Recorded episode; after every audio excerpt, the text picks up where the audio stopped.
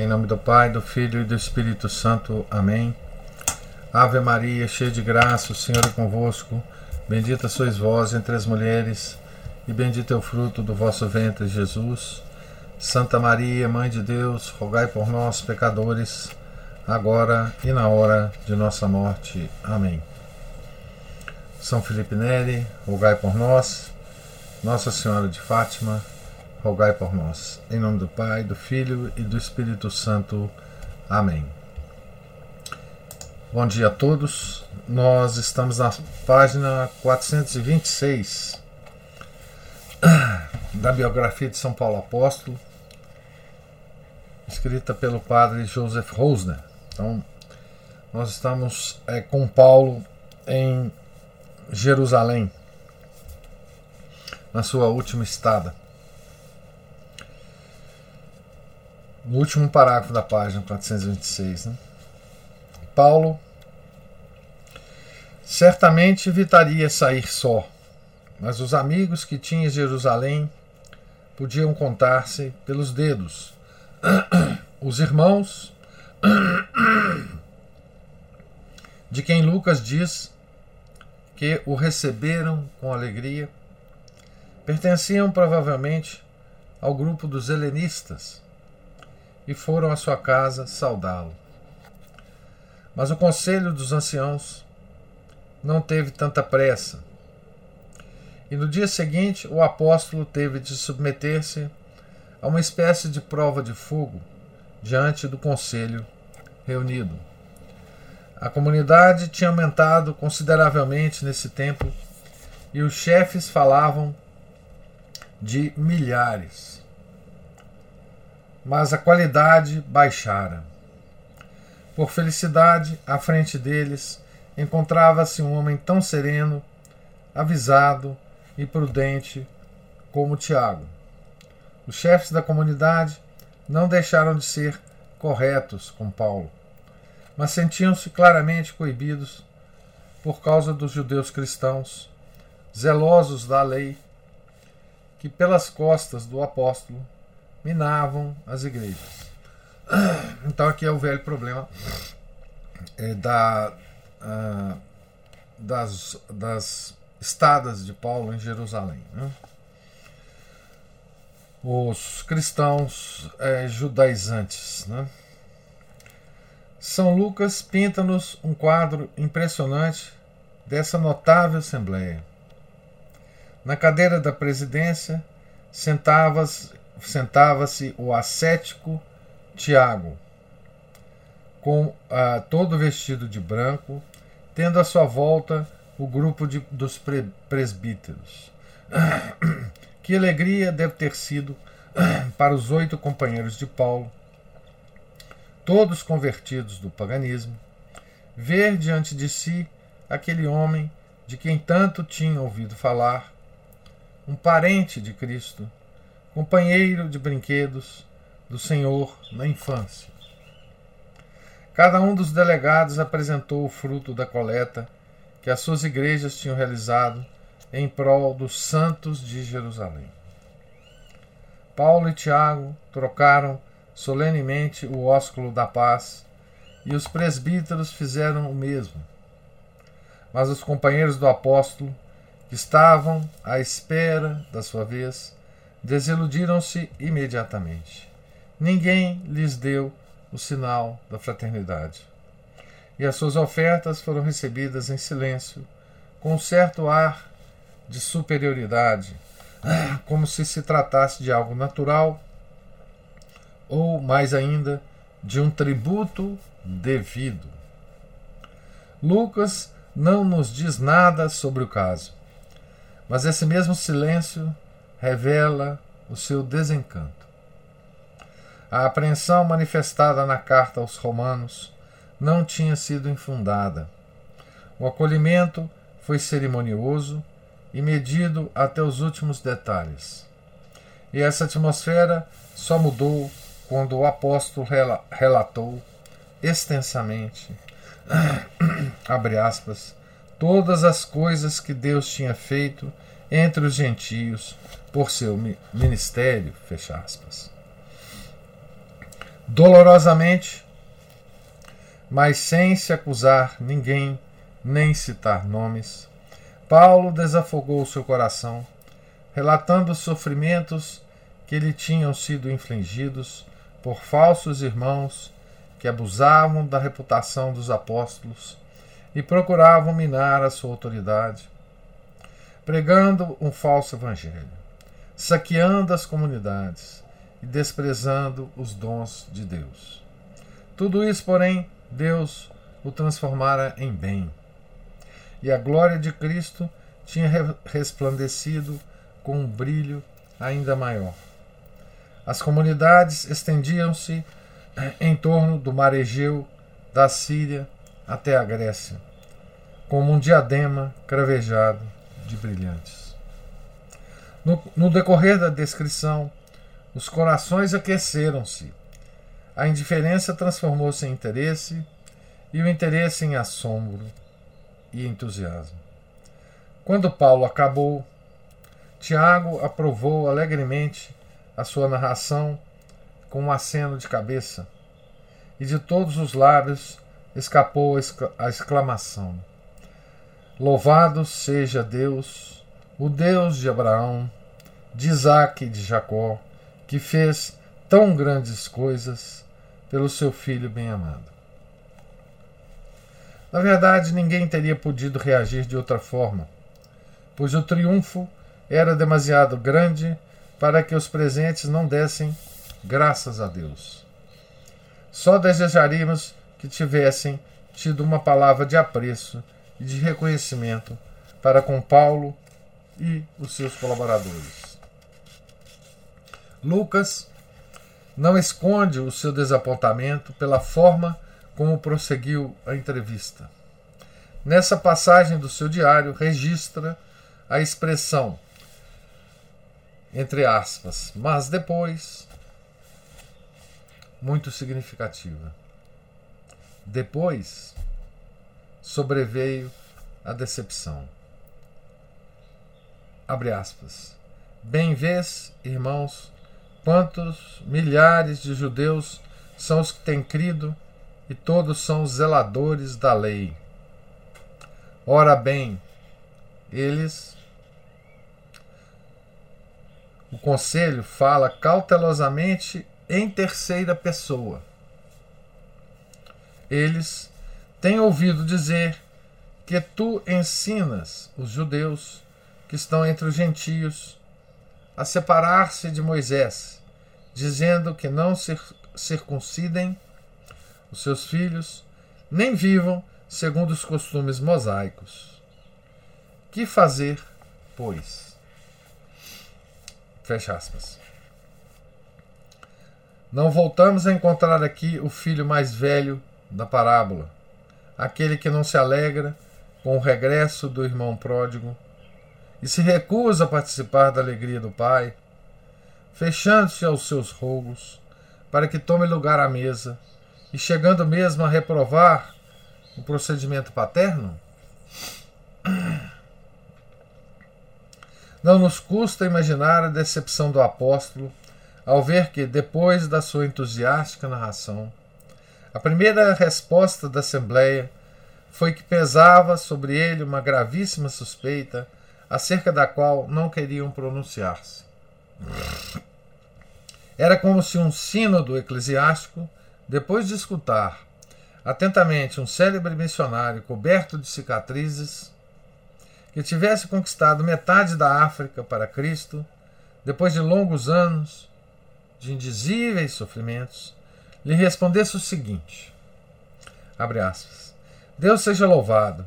Todavia, querido irmão, disse que não ensinasse os negros a entoar o cantochão sobre a edição vaticana. Fecha aspas. Coisas semelhantes têm sucedido algumas vezes no decurso da história da Igreja.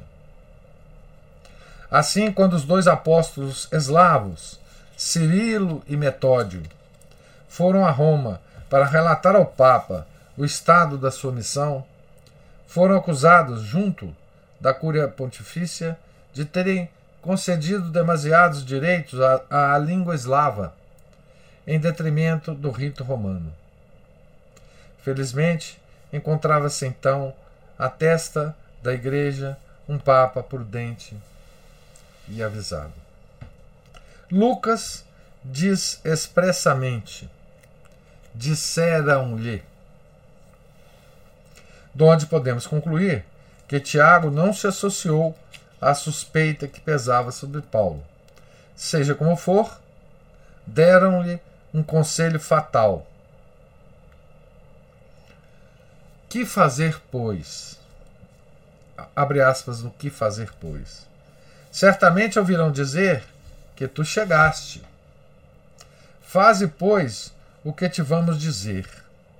Temos aqui quatro homens que têm um voto sobre si. Toma-os contigo, purifica-te com eles, faze por eles os gastos, a fim de que rapem as cabeças. Saberão assim que é falso o que ouviram de ti e que caminhas guardando a lei. Fecha aspas. Para terminar, Paulo recebeu ainda uma última alfinetada. Oito anos antes, tinham sido eles a ceder. Agora era a vez de Paulo fazer concessões. A coisa estava bem combinada. Noutras circunstâncias, o conselho teria sido prudente, mas não agora, que todos os pulsos ardiam de febre. E depois, que motivo era esse em que se apoiavam? Paulo deveria reabilitar-se, professando, por assim dizer, publicamente o judaísmo. Olha que situação extrema, né, gente? Olha a força do, dos cristãos judaizantes, né, que não, não queriam é, se, se desligar né, da, da, da velha lei. Né? Olha que compreensão mais, mais desfigurada da, da vinda de Cristo, né? da, do, do da crucificação do nosso Senhor. Né? É, e veja que isso foi a vida de Paulo inteira. Né? Explicando o que, que significava isso, né? A vinda do Nosso Senhor. Esse pessoal não entendia isso, né? Era pedir-lhe muito. Mesmo que se encare a coisa como mera formalidade, passar sete dias no recinto do templo com pessoas que lhe eram totalmente estranhas e tomar a seu cargo as despesas, que não eram pequenas, para que cinco nazarenos, para, desculpe, para cada cinco nazarenos era necessário sacrificar quinze carneiros, outros tantos cestos de pão, de bolos e de tortas, e quinze pincéis de, pinchéis de vinho. E a tudo isso juntavam-se ainda as despesas de manutenção para sete dias. Na viagem anterior a Jerusalém, Paulo tinha se sujeitado a um voto semelhante, mas por iniciativa própria e livremente. Agora, não se tratava senão de cumprir umas aparências contra as quais a sua alma certamente se revoltaria. De certa forma, compeliam-no, assim, a uma penitência pública. Por outro lado, mesmo que o apóstolo se reconciliasse com os judeus por esse meio, que não haviam de pensar os cristãos vindo, vindos do paganismo, não interpretariam essa reconciliação como uma retratação tácita de tantas palavras ditas com tanta insistência? Não se ressentiriam com isso a obra de toda a sua vida? Paulo, que vais fazer? deve ter-lhe gritado a consciência. Durante anos lutaste para te libertar, para que para te libertares da lei, e chegaste a apelidar os costumes judaicos de rudimentos fracos e miseráveis. Repara, caminhas sobre o fio da navalha. O assunto é em si mesmo indiferente. Todavia, não parece antes um jogo de dissimulação e de política oportunista?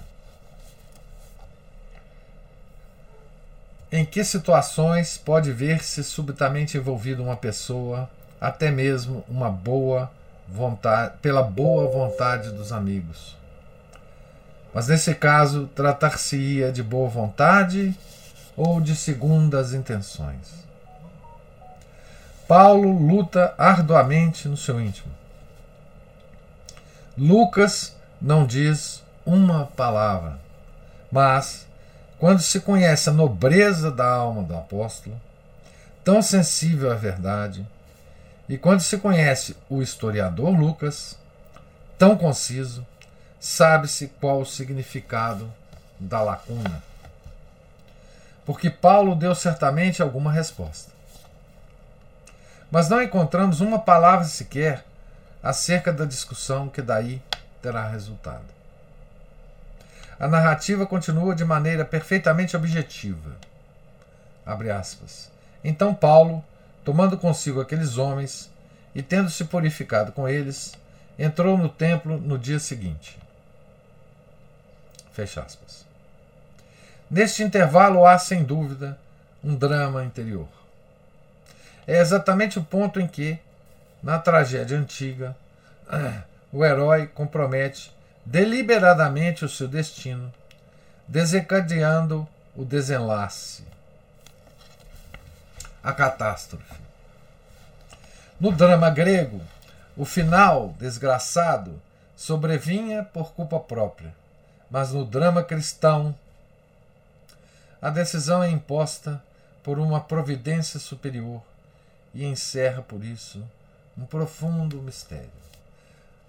Aqui é belíssimo né, o que o Rosner fala, compara o drama grego com o drama cristão. Né? O, drama o drama grego, no drama grego está ausente a providência. Né? Está presente o destino. Não é? mas a providência não. E no drama cristão, a presença é a providência, a presença maior é a providência, que encerra o mistério. Né? Paulo fez a sua opção por razões que não nos são desconhecidas.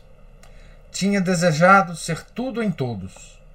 Tinha querido reconciliar a Igreja Mãe com a Igreja dos Gentios. Abre aspas, porque sendo livre em relação a todos, fiz-me servo de todos. Fecha aspas. 1 Coríntios 9, 19.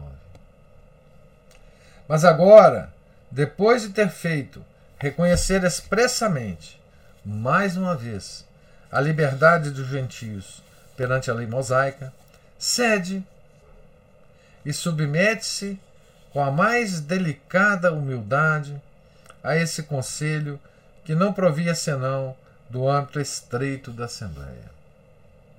Paulo nunca fez um sacrifício tão grande pela sua obra. Durante esses dias de humilhação, nos quais, por voluntária fraqueza, cumpriu com gente andrajosa um ato de devoção ultrapassado, Paulo foi maior do que no tempo em que manifestava Corinto e a Tessalônica a força e a independência do seu gênio.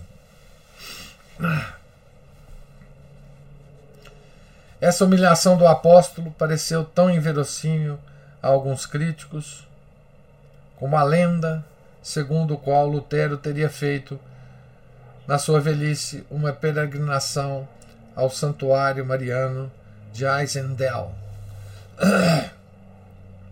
como se não existissem mistérios nas profundidades da alma.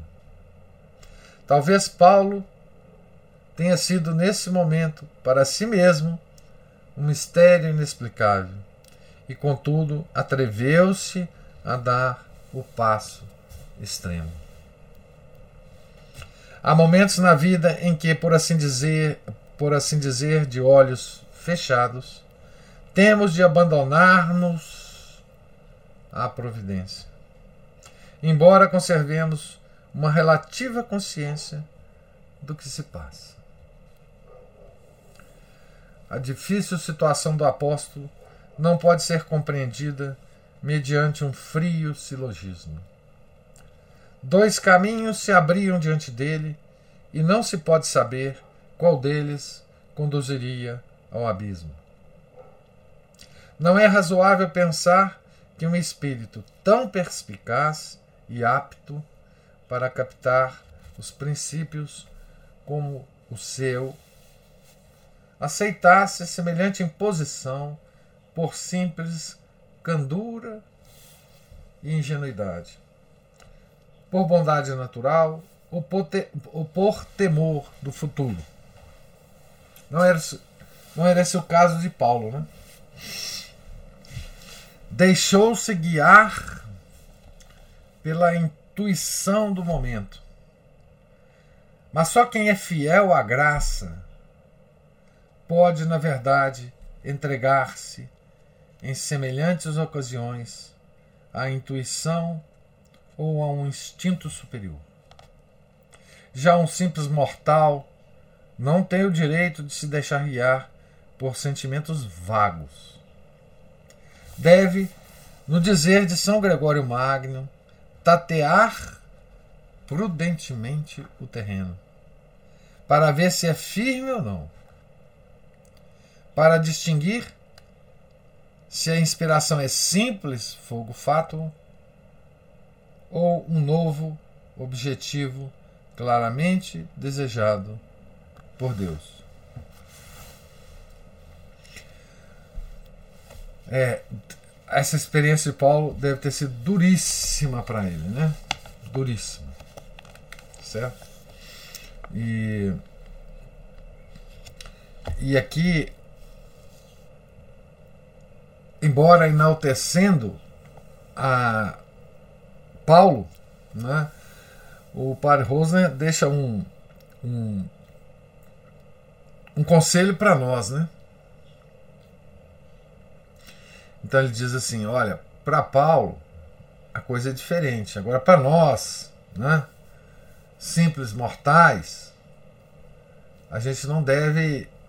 Enfim, a gente deve ter outro tipo de, de procedimento. Né? Ele usa São Gregório Magno aqui. Né? Tatear prudentemente o terreno, para ver se é firme ou não. Para distinguir se a inspiração é simples. É simples fogo fato um novo objetivo claramente desejado por Deus. Então é a, o discernimento dos espíritos, né? Nós temos que ter o discernimento dos espíritos, né? Antes de decisões assim, temos que rezar muito, pedir a Deus, né? A, a orientação. Né? Civos Romanos Sum. É o novo item aqui. Atos 21, versículos 26 a 29 e uh, versículos 26 a 22, uh, uai, 21, capítulo 21, versículos 20. Aqui deve ter um erro, né? Ah, não. Versículo 26 ao capítulo 22, versículo 29. Tá certo. A Páscoa e o Pentecostes costumavam submeter a guarnição a guarnição romana a uma rude prova de nervos. Disse que, no tempo de Nero, chegaram a reunir-se chegaram a reunir-se em Jerusalém 2 milhões e 600 mil judeus para consumir o cordeiro pascal. Isso é uma, uma, uma quantidade de gente impressionante, né? Esse número é, evidentemente, um dos habituais exageros dos antigos. Mas mesmo que lhe tiremos um zero, 260 mil, né? A cifra continua a ser respeitável. Nessas ocasiões, costumava-se reforçar a guarnição com as coortes de Cesareia, e Pilatos já tivera de intervir sangrentamente contra os sicários por ocasião de uma festa dos tabernáculos. As vítimas tinham sido, na sua maior parte, nacionalistas exaltados da Galileia, que haviam rodeado o altar dos sacrifícios no templo com aparência inocente e levando cordeiros brancos nos braços, mas ocultando punhais sobre os mantos. Pilatos descobrira-os, porém, e mandara degolá-los. Lucas 13, versículo 11. No entanto, como o partidário extremista da liberdade, entre aspas, partidário extremista da liberdade, continuava a crescer, a situação ia piorando de ano para ano. Desculpe, partido extremista da liberdade. A situação ia piorando de ano a ano. Com efeito, esses espíritos fanáticos eram os precursores da grande revolução dos judeus contra Roma. E uma nuvem ameaçadora pairava sobre a cidade e sobre o templo. Isso aí que vai desembocar na, no circo de Roma, né? Que vai ser um cerco absolutamente aterrador, né? O que aconteceu com Roma é, durante esse cerco, né? No domingo de Pentecostes, Paulo dirigiu-se ao monte do templo, acompanhado pelo fiel Trófimo de Éfeso e pelos quatro nazarenos. Entrou na grande praça chamada Átrio dos Gentios, a atual Haran Esh Sherif, no centro da qual se ergue hoje a Mesquita de Omar, ou Cúpula do Rochedo. É, Lá tem uma mesquita, né? Precisamente no lugar onde antigamente se situava o altar dos holocaustos. A cidade de Herodes, construída sobre um abrupto rochedo, no ângulo noroeste da praça, desafiava insolentemente o templo. Em honra do general romano Antônio, Herodes dera-lhe o nome de Torre, Antônia, era um baluarte dotado de torres fortificadas, com pátios interiores, terrenos para exercícios, casernas, cárceres e instalações tão suntuosas, tão suntuosas como as de um palácio real. Era o núcleo do poder romano que obrigava o povo rebelde a curvar-se à sua dura serviço. Aqui agora no livro tem duas páginas com, com as com os mapas né, é, do, do templo, né, e, e com a torre Antônia também. É, a, que olhava né, para, para, para o templo, né, com as portas né, do, do templo. um, tem uma porta nomeada aqui, a porta de Susa, áurea. E enfim, tem e tem uma uma maquete em 3D aqui da de toda a estrutura, né? Eu vou mostrar a maquete que talvez a maquete seja mais interessante aqui para a gente ter uma ideia da da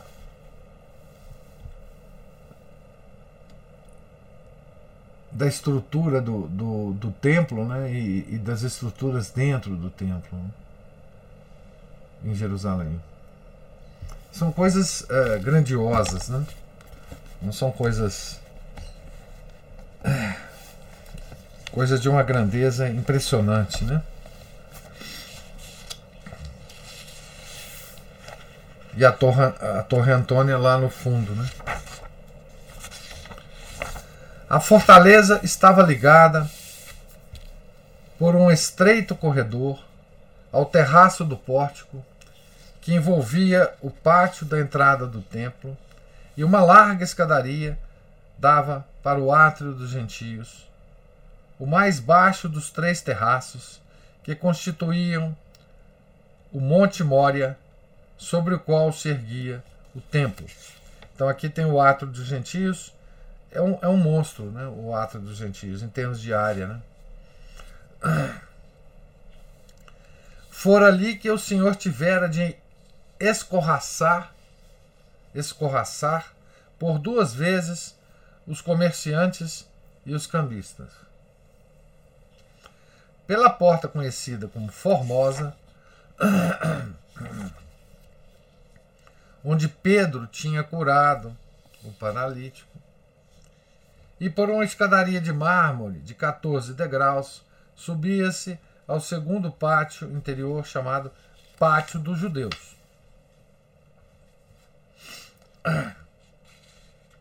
Aqui tem a indicação de tudo isso aqui no, no nas nos esquemas aqui das, da página 332 e 33. Então, chamado Pátio dos Judeus, no qual havia uma parte reservada às mulheres. Então, no pátio, no pátio dos judeus tinha o lugar das, das mulheres, que também está marcado aqui.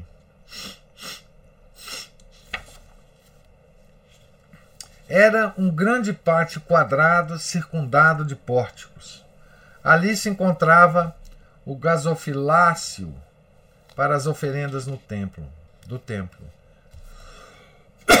E ali o Senhor estivera sentado e vira a viúva pobre lançar o seu humilde, humilde óbolo. Diante do templo, propriamente dito, na parte mais alta elevava-se o altar dos holocaustos, rodeado de regueiras para o escoamento do sangue dos sacrifícios. À volta da praça estendiam-se as habitações dos sacerdotes. O povo só era admitido a esse pátio interior, situado nas imediações do santuário e chamado Pátio dos Sacerdotes, por ocasião das oferendas na manhã, da manhã e da tarde. Lucas 1:10.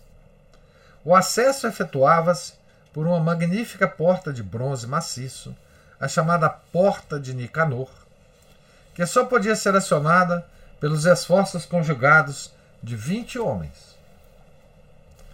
Mais longe corria uma balaustrada baixa de postes colocados a intervalos regulares, nos quais se haviam pendurado letreiros redigidos para os gentios em latim e grego.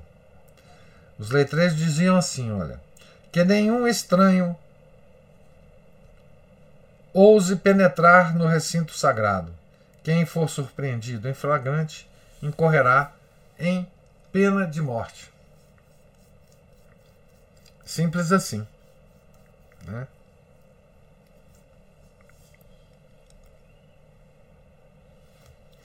Por atenção para com os judeus, os romanos haviam confirmado essa lei, e também os muçulmanos, por muito tempo senhores da praça do templo, viriam a decretar a mesma proibição.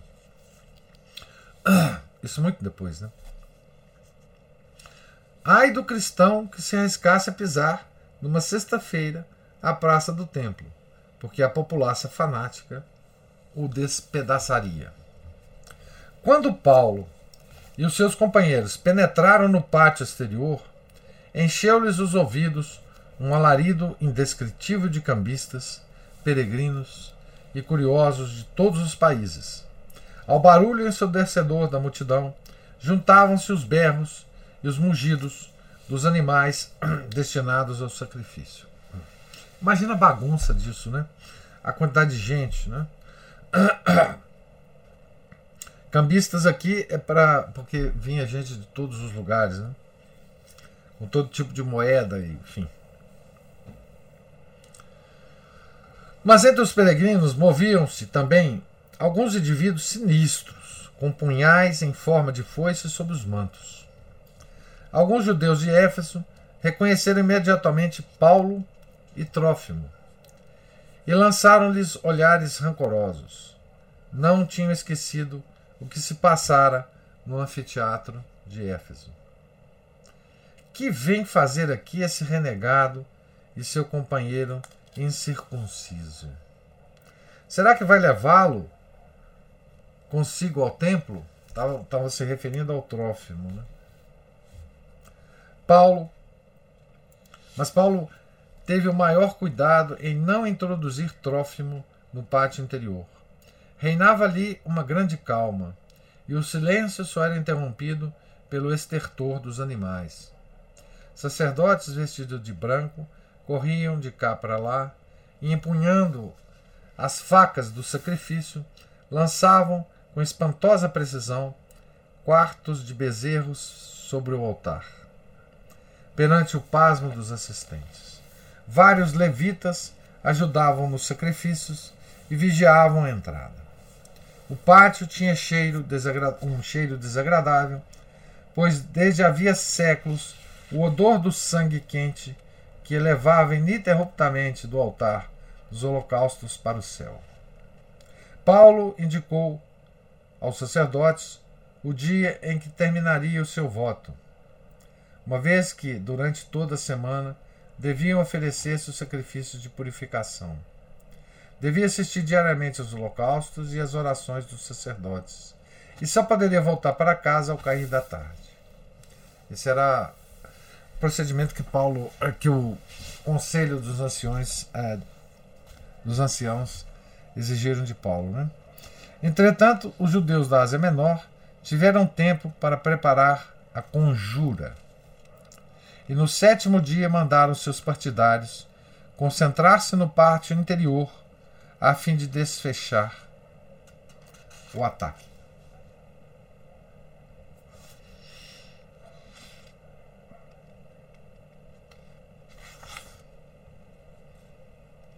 Eu acho que eu vou parar por aqui hoje porque. É, depois nós vamos. Deixa eu continuar aqui, vamos ver até onde a gente vai.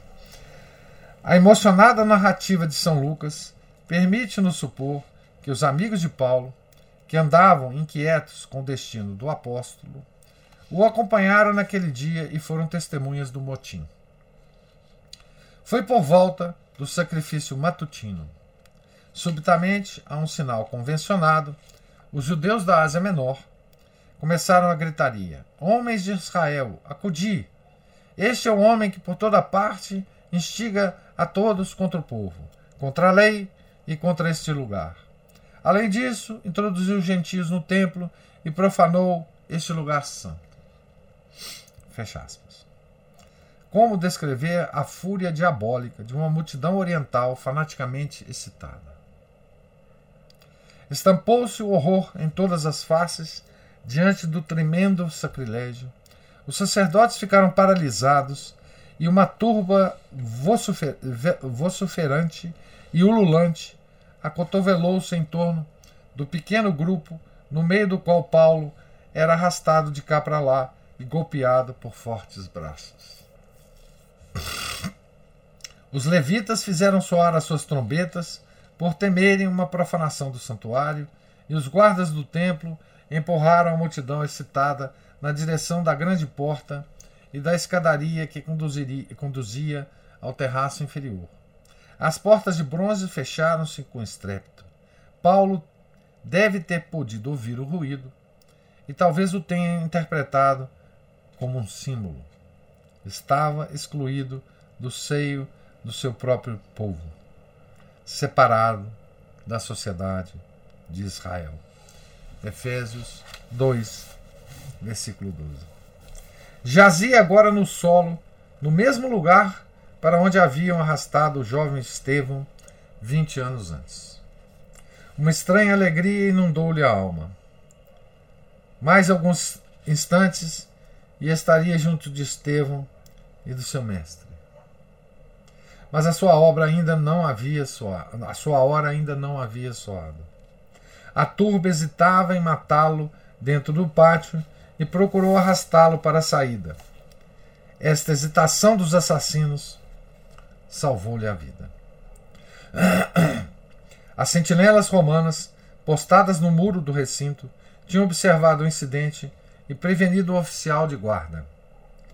Como as coortes já se encontravam em estado de alerta, o sinal de trombeta soou imediatamente e ouviu-se uma voz de comando.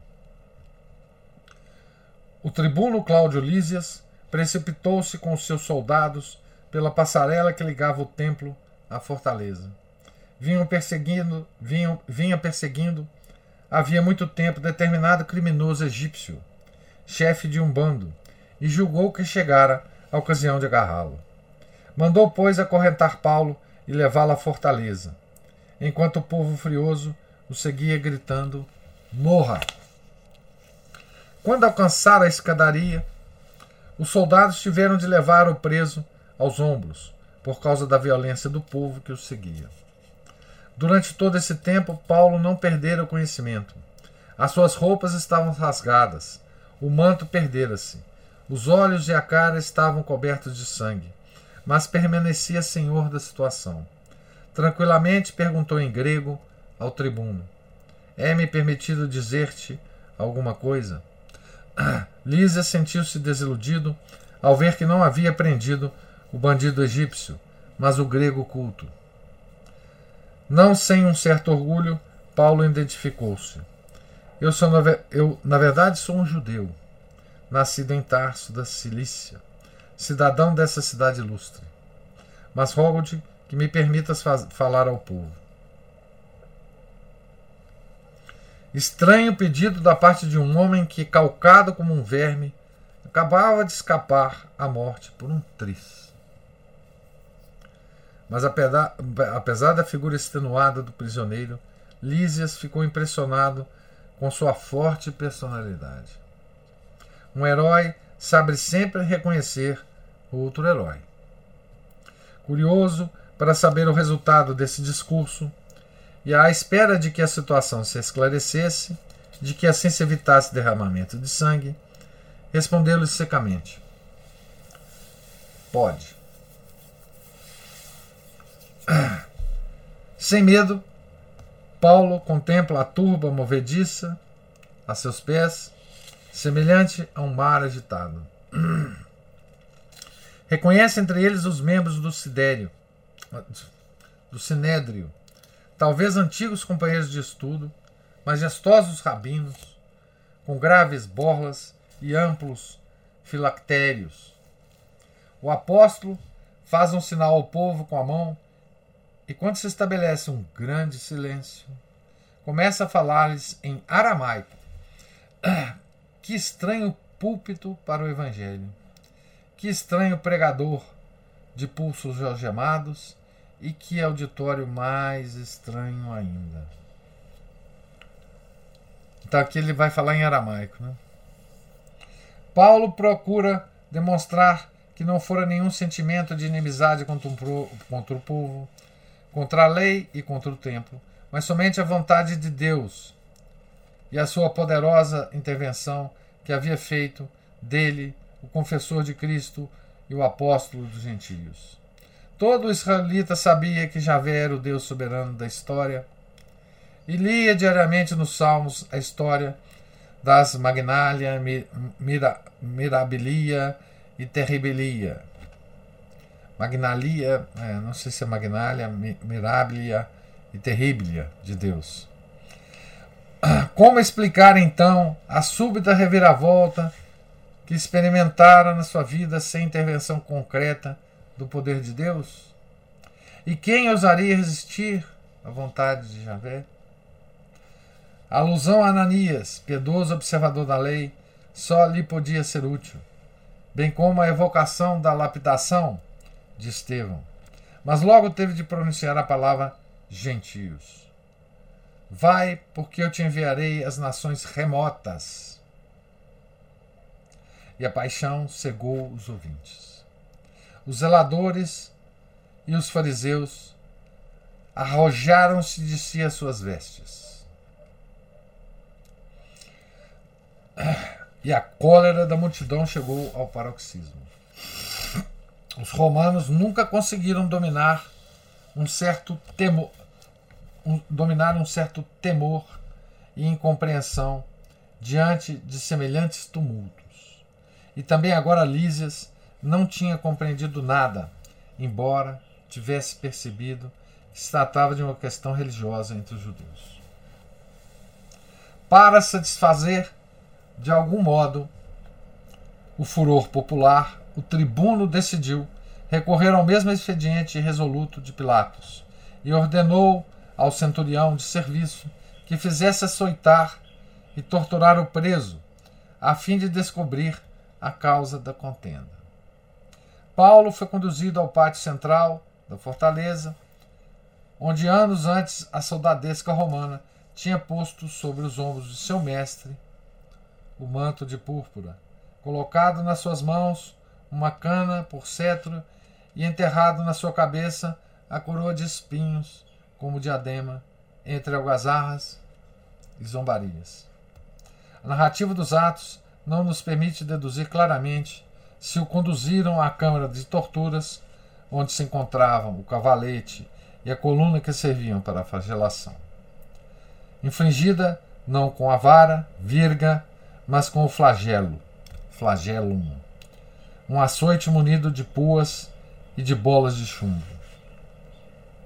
Seja como for, sabemos que o apóstolo foi despido e fortemente amarrado com correias ao cavalete pelos punhos e tornozelos. Os verdugos certamente não compreendiam o grego, mas quando o centurião se aproximou para observar a operação, Paulo perguntou-lhe serenamente, não sem uma certa ironia: É-vos permitido açoitar um cidadão romano que nem ao menos foi condenado? No âmbito da legislação romana, não havia nada tão característico do exercício da autoridade policial como o respeito pelo homem que orgulhosamente podia formular essa reivindicação. Civis Romanus sum. Sou cidadão romano. Né? Semelhante frase operava milagres. O centurião foi ter precipitadamente com o tribuno, cujo apreço por aquele misterioso personagem aumentava cada vez mais. És cidadão romano? Sim, respondeu Paulo. Como o falso uso desse título era castigado com a pena de morte, ninguém ousava abusar dele. Lísias olhou com perplexidade para Paulo. A mim custou-me uma grande soma de dinheiro adquirir o direito da cidadania. Lísias falou para Paulo. Né? Paulo sorriu. Pois eu sou, eu o sou de nascimento. Lísias teve medo porque, nesse caso, o direito romano proibia iniciar as investigações acerca de qualquer processo por meio da tortura. Paulo foi desatado imediatamente e dali por diante permaneceu ligado só pelo punho a um soldado romano. Que noite deve ter sido essa para o homem que tinha evocado com tanta frequência e tão vivamente a figura do divino crucificado diante dos seus recém-convertidos. Agora, no próprio lugar da flagelação, flagelação de Jesus, a sua expressão mística, ser crucificado com Cristo, certamente ganhou aos seus olhos um novo e completo, e completo sentido. Então aqui está a primeira parte, né? Descrição da primeira parte dessa desse último ato da vida uh, de Paulo, né? É, eu vou parar por aqui a leitura porque nós acabamos o item. Estava preocupado era com isso. E nós vamos parar no item diante do sinédrio, a aparição noturna, é, que nós deixaremos para segunda-feira, né? Se Deus quiser. Tá certo? Então, é,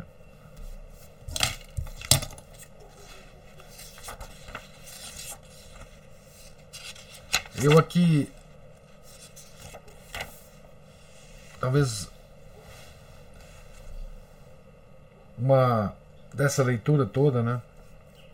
O que nos salta mais aos olhos. É, e porque foi daí que tudo isso começou, né? Foi o extraordinário sacrifício que Paulo fez, né? Ao aceitar é, a exigência do, do, do, dos cristãos judaizantes da, da Assembleia de Jerusalém é, para fazer todo aquele processo é, diante do templo, né? Um processo quase que uma confissão pública né? É, de purificação dos judeus é, tantos dias no templo oferecendo tais sacrifícios, etc, etc, etc. Né? Foi daí que tudo se desencadeou e, e, e que, que extraordinária firmeza de coração né? precisa ter um homem para demonstrar um, uma, um, um, um, poder de obediência assim tão grande, né? contra as suas próprias é, convicções, inclusive. Né? Dizer, ele que lutou tanto em todas as missões que ele fez, né? em todas as igrejas que ele fundou.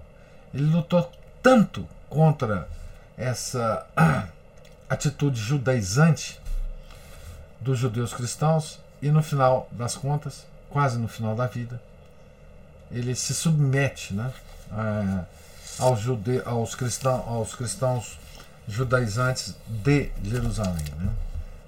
Coisa extraordinária, né?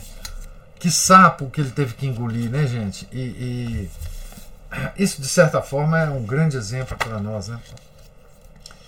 É um grande exemplo para nós em todos os tempos, né?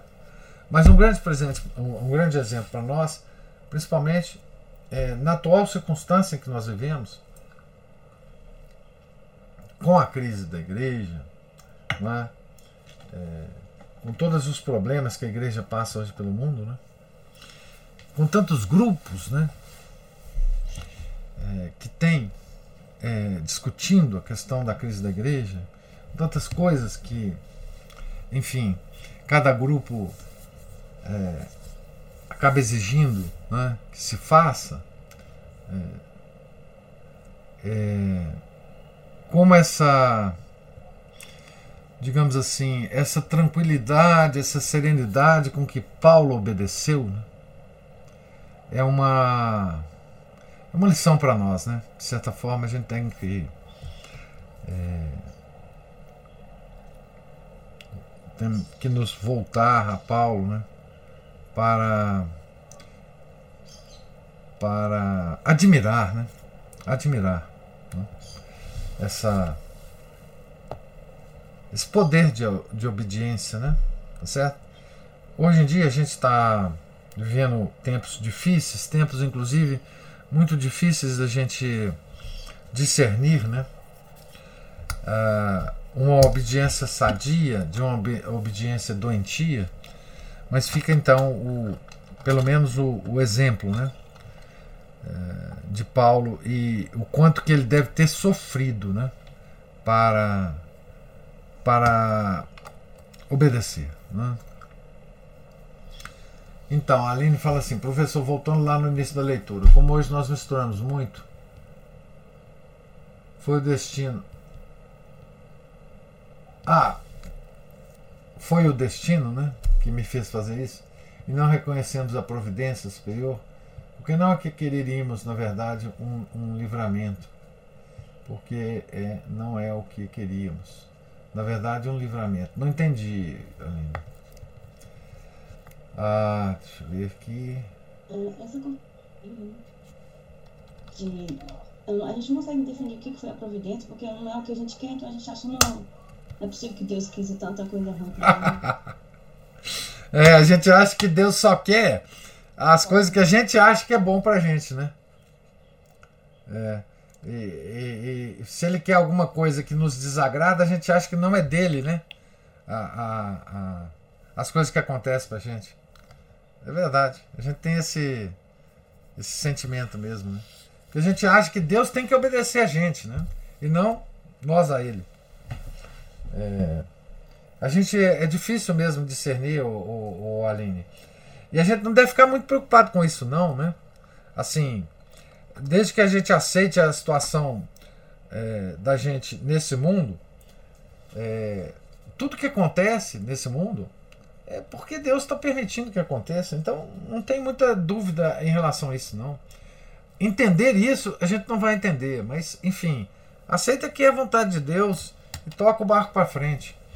É, não tem que ficar pensando muito sobre a coisa também, não. Se é vontade de Deus, que você tem que pensar o quê? Né? A gente tem que pensar o quê? Né? Ah, estou nessa situação aqui, tá bom, mas enfim, é vontade de Deus, então lida com ela. Né? é, e, e, da melhor forma possível. Né? Procure tirar o máximo de proveito da situação que você está e, e, pronto. Né? Deus nos bancos Deus no, Deus no banco dos réus. Sabe que tem tem tem um livro com esse título Deus, Deus no banco dos réus do C.S. Lewis. É um livro muito interessante. Ah, mas Ana Paula levantou a mão aí. é, é uma frase que está aqui no início, que eu acho que talvez seja o que a Aline tem a ver com o que a Aline falou, com o que o senhor falou antes, que diz assim: há momentos na vida em que, por assim dizer, de olhos fechados, temos de abandonar-nos à providência, embora conservemos uma relativa consciência do que se passa. E hoje eu estava assistindo um vídeo uma, de uma entrevista, um trecho de uma entrevista do Papa Francisco, em que ele dizia que os tradicionalistas, os tradicionais, podem ser curados. Podem ser? Curados. Ah, entendi. E ele, assim, naquele jeito sorridente dele, informal, sentado lá numa poltrona. E por último ele fala isso, que há tradicionalistas até mesmo lá no Vaticano. Olha que, tradicionais olha que absurdo, né? Curados. Olha que absurdo. Tradicionalistas no Vaticano. Pois é. é. É sobre isso que eu que eu me refiro quando eu digo o seguinte: nessa situação de crise, né? nós tendemos a nos revoltar, né? a nos irarmos. Né? Que é a atitude mais, é, digamos assim, que, que, que mexe com as nossas paixões mais baixas. E é contra isso que a gente tem que se prevenir, não é isso? Prevenir, né? Quer dizer, muitos pensarão o seguinte, né, do Papa Francisco. Ah, os, ah, nós nós temos uma uma obrigação, né, evangélica, inclusive, né, de rezar pelo Papa. Muitos pensarão: ah, mas eu não vou rezar por, pelo Papa, não. O, Papa acabou de falar isso. Isso é uma besteira. Isso é um erro. Isso é uma heresia, sei lá o que, que se fala dele, disso, né? Então eu, eu vou parar de rezar pelo Papa, né? Essa é a parte mais baixa, as paixões mais baixas, né? É, e tendemos a, a desrespeitar, né? O Papa, o, e mesmo em atitudes mais extremas, né? Sermos, é, digamos, sede vacantistas ou qualquer outra coisa, né? Mas veja, essa atitude é a atitude de quem já não crer mais que Deus está vendo as coisas. Já não quer mais que, que, que, que Deus está no comando da situação. Que Deus está querendo isto. Né? Isso não significa que nós temos que concordar com o Papa, né? quando ele fala coisas assim, obviamente. Né? Primeiro porque ele está falando ali eh, ao vento, né? ele não está exercendo munus eh, de Papa ali. Né? ele está talvez envolvido também nas, nas paixões mais baixas que ele tenha. Né? Nós temos que rezar ainda mais por ele, né? porque ele, ele é o Papa, né? não tem jeito. Então, é nessas situações, né? E, e outra coisa, né? Quando o Papa fala coisas é, uh, dentro da, da, do poder do mundo sacerdotal, né? Quando, por exemplo, ele, ele decreta um período de, de indulgência, né? quando ele decreta coisas corretas, nós devemos obedecê-lo, nós devemos desfrutar disto, né? porque dentro da, da confusão do mundo né, há coisas é, é, que vêm também vêm coisas boas né, da parte dele. Então, assim, nós tendemos a, a nos irar, né? nós tendemos a nos revoltar. E os santos sempre nos dão o, o exemplo contrário. Né? É aquele, aquele problema que eu sempre digo, né? a docilidade ao real. Né? Então, nós não podemos é, imaginar um Papa perfeito e que só quando a gente é, tiver um Papa perfeito aí nós vamos poder ter uma vida católica perfeita. Enquanto tiver o, esse tal ou qual Papa, nós estamos com a nossa vida espiritual em risco. Né? Não é isso que acontece e não e quem tomar uma decisão dessa estará errado, errado e contrário a toda a doutrina da igreja. Né? Então é esse tipo de de atitude que, que nós devemos ter e que, inclusive, tranquiliza o nosso coração. Né? Veja bem, é, nós, como miseráveis católicos que somos, tá certo? nós podemos estudar a crise da igreja, nós podemos ter opiniões pessoais a respeito de muitas coisas, etc, etc, etc. Tá certo? Mas nós não podemos ter a, a, a pretensão de individualmente resolver a crise da igreja em nós. Já falei isso várias vezes para vocês. Né? Só haverá a solução da crise da igreja com os papas. Só um, um, um papa é, poderá, ou, uma sequência de papas poderá, poderá resolver é, essa crise. Então não há como nós resolvermos pessoalmente. Então, podemos escutar, podemos ver o vídeo, podemos lamentar, podemos chorar por dentro é, e devemos rezar para que essa crise acabe logo. Eu não acredito que ela vai acabar logo, infelizmente. Mas temos que rezar. Gerações e gerações vão ter que rezar ainda para que a crise acabe. acabe. Não sei quantas gerações. Né? Mas essa é a nossa realidade e a docilidade ao real é, como eu disse para vocês, né, é um sinal de humildade. Né? Não, nós temos mesmo. Não, está confuso mesmo. Não, eu não estou entendendo mesmo. É, eu estou vendo, mas não estou entendendo. É, é, é, é, é, isso que nós temos que, que. É simplesmente isso, porque ninguém está entendendo. Evitar entrar em debates infrutíferos sobre essa situação. Entender a situação é uma coisa. Agora, tomar a partir de um lado ou de outro é que é o, é o problema. Não, não estamos entendendo. Não, não estamos entendendo. Comparar o que o Papa diz com a doutrina pode ser feito, claro, tem que ser feito. Mas daí você tirar outras conclusões não tem sentido, né? Então, nós leigos, miseráveis, católicos que somos, nós temos que preservar a nossa fé. Né? E fazer de tudo para preservar a fé. Né? É só isso que interessa. Né? que, que a gente morra e pelo menos vá para o purgatório. Mas nada importa. Né?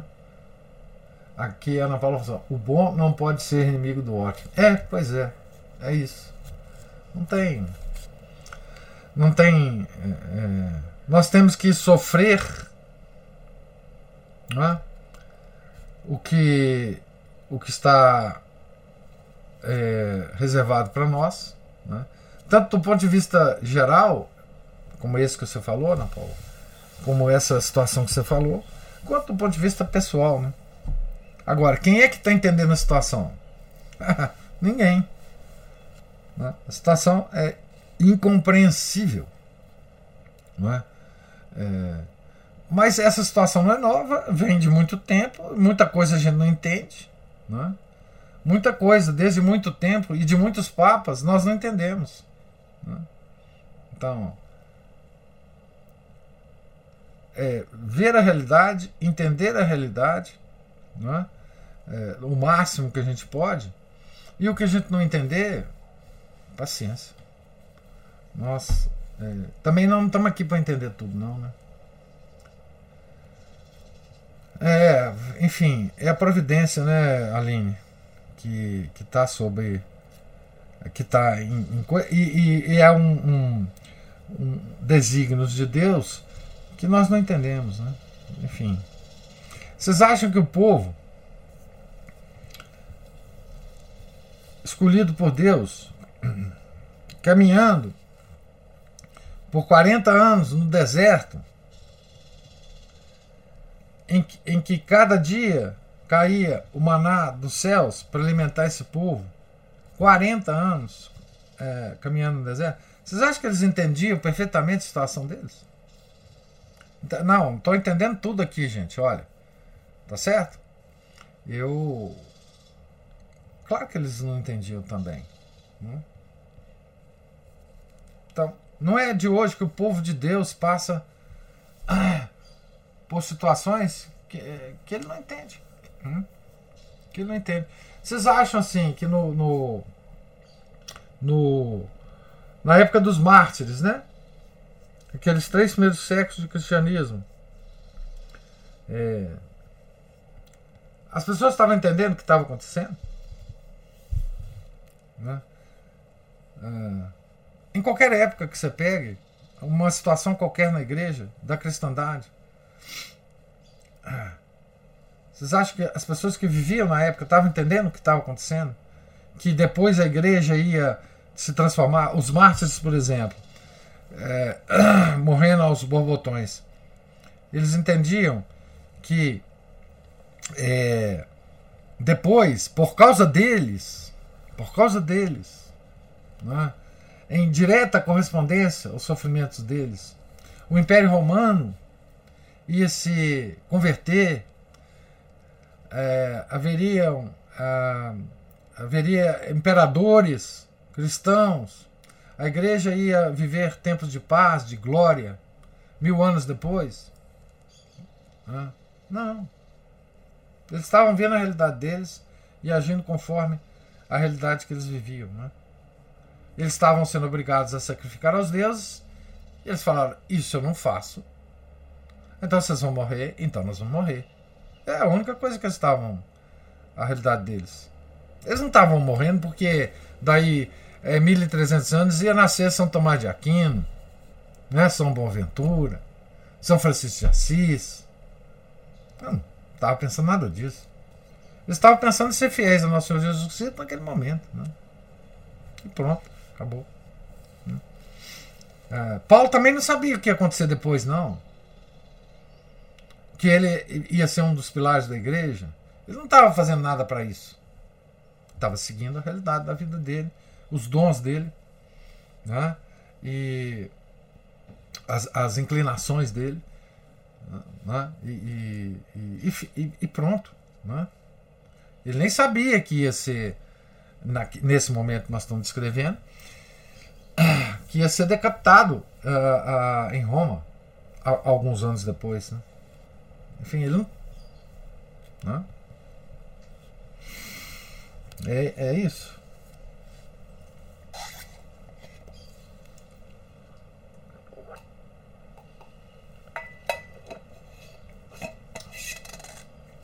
Então, gente, mais alguma pergunta, alguma observação?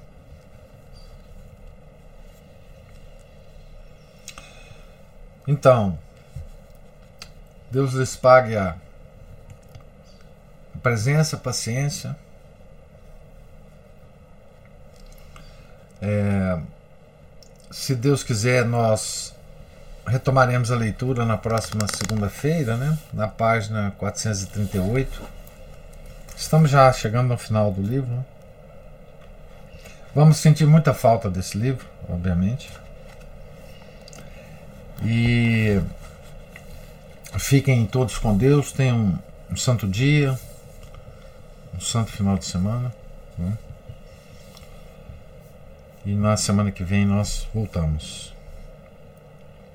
Em nome do Pai, do Filho e do Espírito Santo. Amém.